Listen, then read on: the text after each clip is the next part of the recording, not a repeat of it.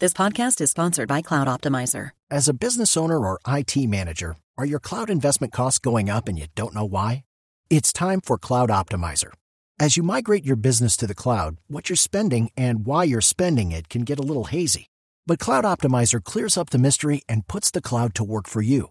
Cloud Optimizer starts by analyzing usage patterns, right sizing resources, leveraging discounts you may not be aware of, implementing automation, and much more. And by reducing unnecessary expenses and maximizing performance, Cloud Optimizer guarantees you a savings of five times what you spend for their service. As you utilize cloud based services more and more, you don't have to lose sight or control of your spend. You can stay agile, streamline your costs, and optimize your performance, plus save significant money with Cloud Optimizer. Make the cloud work for you with Cloud Optimizer. Get a free assessment and find out how much you can save by going to cloudoptimizer.com. Go to cloudoptimizer.com for your free assessment. That's cloudoptimizer.com.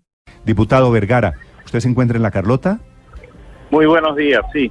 Estamos desde las 4 de la mañana, las inmediaciones de la, de la Carlota, eh, en lo que ha sido el inicio de la fase definitiva de la Operación Libertad. La misma que va a poner fin al cese de la usurpación y que construida como ha sido las capacidades necesarias para poder avanzar, hoy la Fuerza Armada se une a este movimiento ciudadano que desde hace meses, desde hace años, lucha por la libertad y que hoy más que nunca está convencida a triunfar en este proceso que Sí. seguramente durará muchas horas, pero que definitivamente eh, tendremos a lo largo del día pronunciamientos de distintos sectores que se plegarán a este proceso, como ya lo han hecho batallones en Maracay, en Puerto Ordaz y en otras ciudades de Venezuela, en donde ya tenemos eh, fuerzas aliadas a la democracia. Diputado, explíqueme un poquito eso. Dice usted Maracay, Puerto Ordaz, La Carlota en Caracas. ¿Quiénes le son leales a Guaidó en este momento? ¿Qué tan grande es este alzamiento militar? Eh, es un proceso eh, en desarrollo. Eh, debemos decir responsablemente que hemos iniciado esta etapa conjuntamente con fuerzas eh, militares que han permitido mandar un mensaje claro a la Fuerza Armada. Eh, durante el día tendremos pronunciamientos de personas allegadas a- hasta hace poco al régimen de Maduro, pero que de forma definitiva han decidido ponerse Diputado, del pero- lado de la Constitución déjeme- como de la misma forma que lo ha hecho eh, las fuerzas que hoy nos acompañan. Quisiera aclarar algo allí porque usted me menciona un par de ciudades y que están sucediendo como en especie de efecto dominó. Pero Diosdado Cabello y Vladimir Padrino, el ministro de Defensa, que lo dijo en Twitter, dice que el reporte de los ocho sitios de defensa en todo el territorio venezolano, todavía allí hay lealtad para Nicolás Maduro y que esos batallones están en condición de tranquilidad. ¿Eso no es cierto? Eso no es cierto. Desde hace meses eh, dentro de los cuarteles hay una revolución en marcha, una rebelión en marcha que hoy más que nunca se hace latente en las calles de Venezuela. Es un proceso que hemos iniciado previo al primero de mayo cuando habíamos hecho, para el día que habíamos hecho a la convocatoria y de esa manera hemos activado al pueblo de forma inmediata para que avancemos en esta etapa.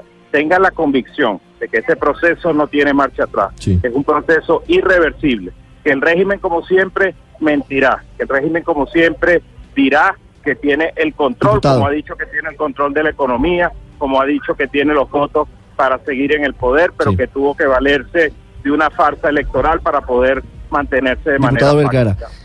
lo que ha ocurrido hace minutos, el video del presidente Guaidó, de Leopoldo López y de un grupo de guardias y de militares, ¿fue grabado adentro de la base de la Carlota o afuera de la base de la Carlota?